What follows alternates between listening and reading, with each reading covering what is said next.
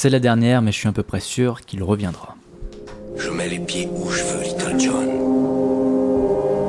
Et c'est souvent dans la gueule.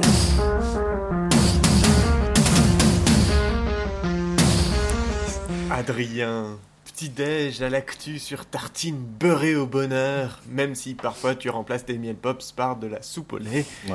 Christophe, infatigable bénévole dont les penchants beaufistes ne l'empêchent pas de partager un goût certain pour les belles plumes entre deux mi-temps. Flo, mignon du 100.0 qui rêve de prime time sur Énergie 12. Thibaut, après avoir raconté l'histoire, voilà que tu veux entrer de plein pied dans celle-ci en t'invitant dans cette dernière historique.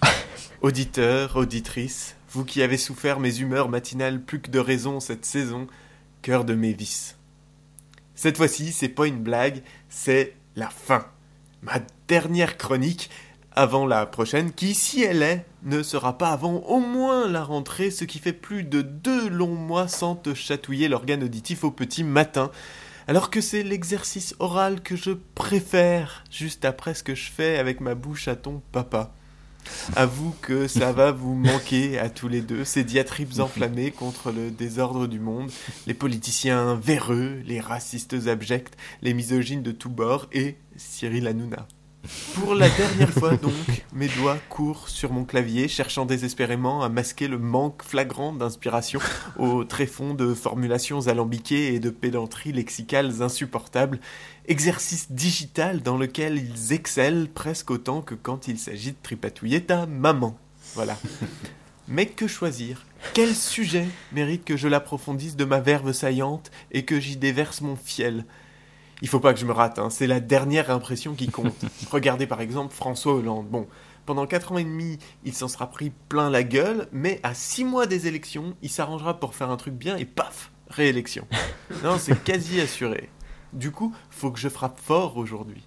Ou mieux encore, je finis sur un cliffhanger. C'est pas mal ça, ça t'obligera à t'abonner à ma page Facebook Le Monde selon Pitoum pour pas rater la reprise en septembre et enfin savoir avec quelle partie de mon anatomie j'ai de ta mamie.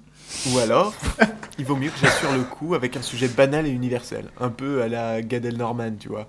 J'ai pas parlé du bac encore par exemple. C'est pas mal ça, ça fédère le bac. Les jeunes écoutent parce qu'ils trouvent ça débile, les vieux tendront l'oreille si je dis que le niveau baisse et qu'on nivelle par le bas. C'est marrant parce que tout le monde, après l'avoir passé, est persuadé que le bac est de plus en plus facile à avoir, comme si cracher sur le diplôme des autres valorisait le sien. Mais je vous rassure, hein, le bac, ça fait longtemps qu'il ne signifie plus rien ce n'est pas au bac que l'on peut évaluer l'abêtissement de la population. Je veux dire, les lycéens, ils y sont pour rien, hein, peu importe qu'il l'ait ou pas. On mesure la bêtise grandissante d'un peuple à ses élites, par exemple. Ces élites euh, politiques qui transforment l'Assemblée nationale en cours de récré pour des batailles d'ego et des bassesses même pas dignes d'un banc d'école. Ces élites artistiques qui vendent des œuvres stupides à en crever où la médiocrité du style rivalise avec la stupidité du fond ces élites médiatiques à qui il donne de son temps de cerveau disponible, s'offrant docile à l'abrutissement industriel que nous sert chaque jour la télé-réalité. Ça, ce sont des indicateurs beaucoup plus parlants qu'une note de philo, par exemple.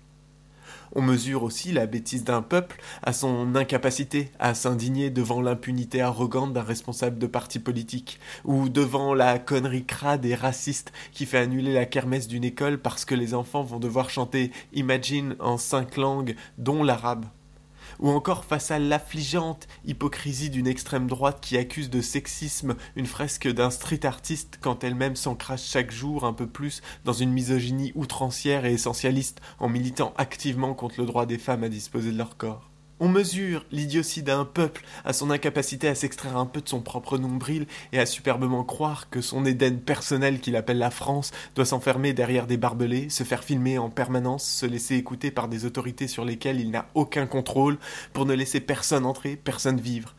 Un peuple qui est prêt à abandonner sa liberté, morceau par morceau, parce qu'il croit qu'il n'a rien à se reprocher, ce con. Mais non, tout ça faut peut-être mieux pas que j'en parle en fait. C'est pas sympa avant les congés d'été de vouloir te plomber le moral, même si. À la base, en fait, je voulais juste faire un billet léger avec des blagues de cul. je crois que c'est raté. Alors, euh, Adrien, Christophe, Flo, Thibaut, auditeur, auditrice, bonnes vacances, et je te dis, si tout va bien, à la rentrée. Je mets les pieds où je veux, Little John.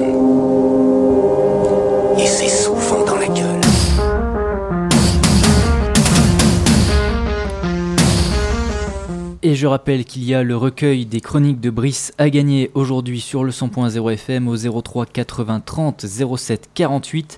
Le livre sera en ligne dans la journée ou demain, bref, très prochainement. On a Euh, tous envie de se recueillir auprès de Brice.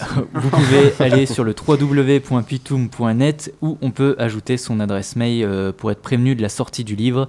Et puis, si euh, bénéfice il y a, eh bien bénéfice nous aurons. Donc achetez le livre euh, en grand nombre. Ça Et y est. pour le gagner, J'étais sûr euh, qu'on allait parler d'argent. J'étais sûr que dans cette émission, à un moment ou à un autre, on allait parler d'argent.